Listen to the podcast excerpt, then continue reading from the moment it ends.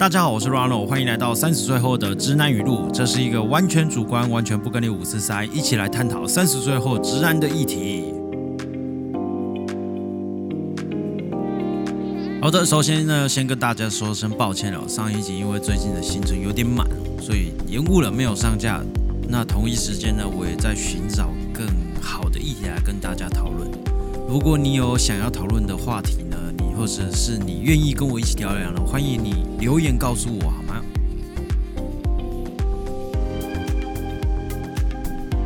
这集呢，要来跟大家讨论一个大概在三十岁左右一定一定会被问到的问题，那就是你什么时候要结婚？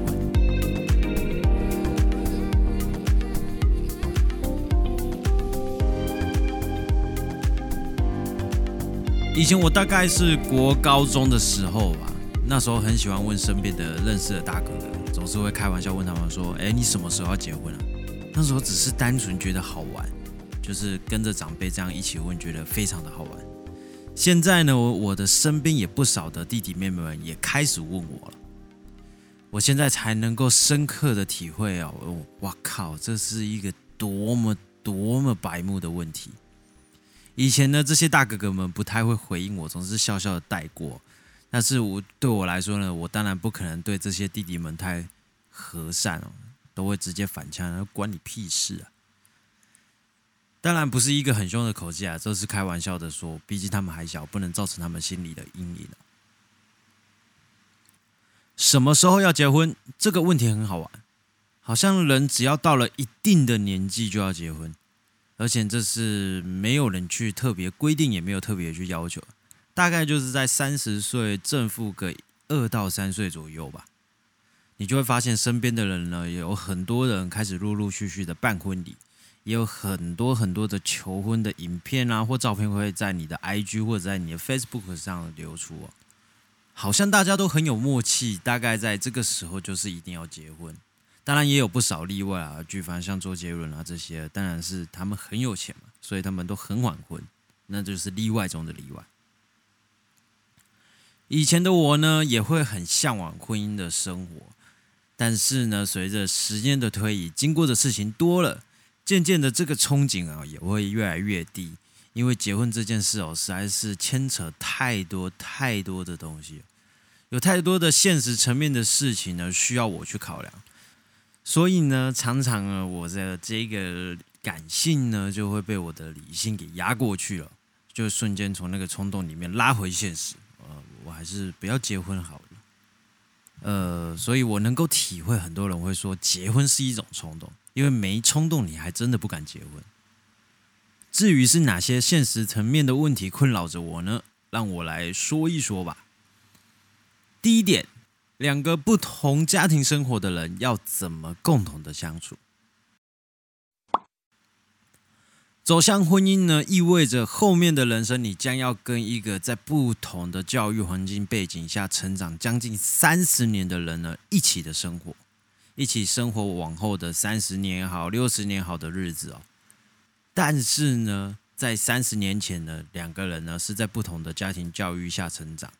自然有很多很多的观念会是不一样的。举凡来说啊，像是牙刷啊，就刷一刷之后放着之后，到底要怎么摆、怎么放，或者是牙膏该怎么挤，还有进屋子前到底要不要脱鞋，都是一些鸡毛小事。但是这都是关乎到这个每一个人的家庭背景还有家庭教育是不一样的。当然，有可能有很多人会说，交往前你们可以应该就会知道啦，应该你们会磨合啊。也有人会提说，那你们可以先同居看看啊，就可以避免这些问题啊。可是呢，对我来说，成为家人这件事哦，远比情人的关心来得更放松一点。总是你在你的另一半还在交往的当中的时候，你会比较在意你的形象吧？在家里你就比较不会去在意你的形象问题吧？所以不可否认，你跟家人相处的时候呢，对很多人来说是很自然且放松的。但是面对跟另外一个人，你的情人同居的时候呢，就会稍微比较刻意的去修饰你一些缺点了。如果同居跟交往能够解决以上的问题呢，我相信也不会有很多的人妻哦，常常会抱怨老公结婚前跟结婚后完全变了一个人。第二，可怕的婆媳关系，对，很可怕。怎么样应对婆媳的关系这件事，对我来讲超级超级恐怖。因为自己的父母亲你自己最了解，自己的老婆你也是自己最疼哦。但是当双方有冲突的时候，到底该怎么办？有的人会说，那就公平一点啦，就事论事啊，谁对我就挺谁嘛。那我猜这个人平时的人际关系不一定太好。人嘛，总是感情感性的动物，不像机器人一样只有对或错。当你维护了对的一方的时候，相对的你也得罪了你觉得错的那一方，这时候将会带来无止境的煎熬。举例来说，如果结婚后你们有了小朋友。也很不幸的，刚好这个小朋友有过敏体质，只要吃到海鲜哦，身体就过敏。但身为妈妈的会觉得呢，没那么惨吧？吃只虾子哪有可能马上就过敏？但老婆呢，非常坚决不同意让小朋友吃到海鲜，又偏偏呢，小孩子又非常的喜欢吃虾子，那该怎么办？大家都了解，有一种饿叫做阿妈觉得你饿，这时候身为阿妈的呢，一定会爱护孙子，就偷偷塞给小朋友吃。老婆发现了，因为这件事情跟妈妈吵了一架。试问单兵如何处置？给你五秒钟思考的时间。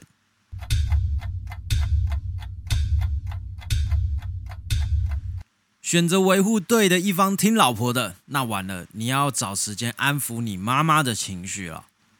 那当你晚上去安抚你妈妈情绪的时候，你他就会听到说：“哦，这幸福奶只娇啊，啊，吃这些啊，不要紧啊。”就是就是会有这些抱怨的声音，听不完。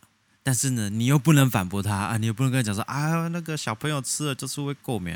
如果你这样讲的话，啊，你到底是挺像啊哈？啊，你是你看五一零波啊丢啦，你的零波拢丢了呢？如果呢，你是维护妈妈一方的，认为吃只虾子又没什么，那完蛋了。晚上我们回去面对的一定是要跟老婆吵架啦。吵什么呢？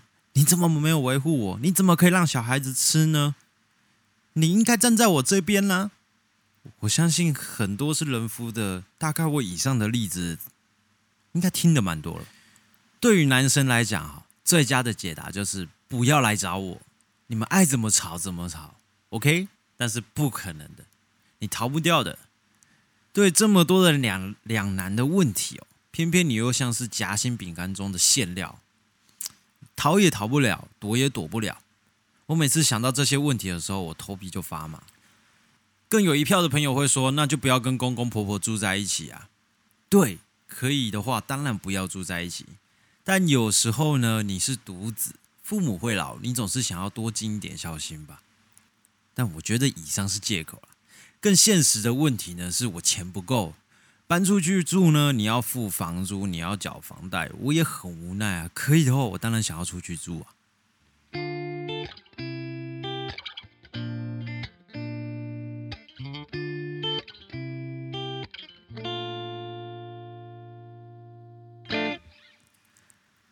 第三点，贫贱夫妻百事哀。最现实的问题，也是最核心的问题，那就是经济。当以前交往的时候呢，可以不用思考太多钱的问题哦，反正够花，能够养活自己的同时呢，能够支付每一次约会的费用，那就结束了。但只要变成两个人生活呢，就得开始规划，考虑钱够不够。如果你有买房的打算呢？在现在高房价的时候呢，就可能要过得更拮据。如果你有生小孩的打算呢，可能就要开始为了小朋友的奶粉钱、教育费、才艺课的费用，为了让小朋友不要输在起跑点上，你需要开始存钱，而且要存很多很多的钱。还有生活上的举凡像是保险啊、税金啊、吃喝拉撒税啊这些啊，有时候呢，要还要家庭旅游，培养家庭的关系。这些都是钱。我身边呢有不少的朋友和亲戚哦，跟他们聊天的时候，总是会在他们的言语间听到他们的无奈哦。呃，就是为了钱呢，每天呢可能就是在烦恼钱到底该怎么用。可以说呢，一个铜板打十个结。那更甚的呢，有不少的夫妻哦，每天为了赚钱疲于奔命，而忽略了生活品质，甚至忽略了小孩子的教育哦。这些问题呢，我相信是一个人的时候就存在，只是那时候没有人需要跟你一起受苦、一起承担，所以你不需要太在意。但结婚后是两个人的世界，除了美好的回忆呢，当然也要一起承担带来的烦恼。第四，不和那就离婚啊。你知道台湾在去年二零二二年的离婚对数是多少吗？根据内政部的统计哦，去年的离婚对数来到了四万七千多对，这个数字呢是近几年来最低的。但我相信哦，应该不是台湾的离婚率下降，而是结婚率下降，所以当然没有人离婚了。但是有一个更有趣的数据哦，就是这个将近五万多对的离婚夫妻里面呢。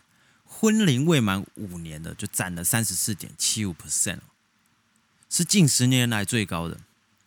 为什么我会特别提到呢？因为有很多人会跟我讲说：“哎呀，你不用那么担心结婚这个问题，顶多不合的时候就离婚就好了。”确实，不少的朋友呢，因为双方结婚之后呢不合适而分开而离婚了。但是呢，常常都衍生一个问题，就是如果有小朋友怎么办？我自己是一个单亲家庭长大的，没有过得多悲惨，没有你听到的那一些悲惨故事那么可悲。至少我认为我自己是这样。可是有一个事实摆在眼前，那就是心中总是会缺少一块的那种感觉，总是会有一个遗憾。呃，因为从小的时候我是跟我妈妈还有我姐姐生活在女性的生活环境之下呢，我身为一个男性呢，我很多的问题我是找不到人问的。例如说该怎么刮胡子啊？如何调试自己的第二性征的发展？以及我有喜欢的女生的时候怎么办？有时候呢，在公园的时候看到别的小朋友呢有双亲陪伴了，心中难免总是会小小的那种酸酸的感觉。而且有时候呢，父母亲的离婚不一定是和平的分开。所以有人会跟小朋友无意间呢教导了呢，就说：“哎，对方有多不爱你，或者是我比较爱你啊。”总是会跟他讲说：“啊，爸爸比较爱你，妈妈比较爱你。”这种话产生了。当然这不是绝对的，但我相信哦，很多数，很多数都是这样的情形。人呢，只要跟自己有过节的人，总是难免不小心会说他几句坏话。我觉得这是人之常情，更何况你们不是和平分开。一定是呢，就是互相讲坏话，讲了很多很多很多，不一定是讲给小朋友听，但是小朋友就是需要去承受这样的情绪。结婚呢是你们的选择，出生却不一定是他们的决定。那为什么要把你们上一代的痛苦施加在他们身上呢？